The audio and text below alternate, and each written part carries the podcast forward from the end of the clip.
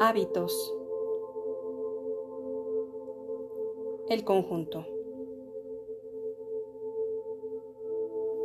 Si yo he podido mejorar mis hábitos, quiere decir que todas y todos podemos hacerlo. Esto es, no existe absolutamente nada que sea imposible cuando adquieres o desarrollas buenos hábitos. Y podrías comenzar por deshacerte de algún par que sean hábitos que te dañan, hábitos que te perjudican, hábitos autodestructivos.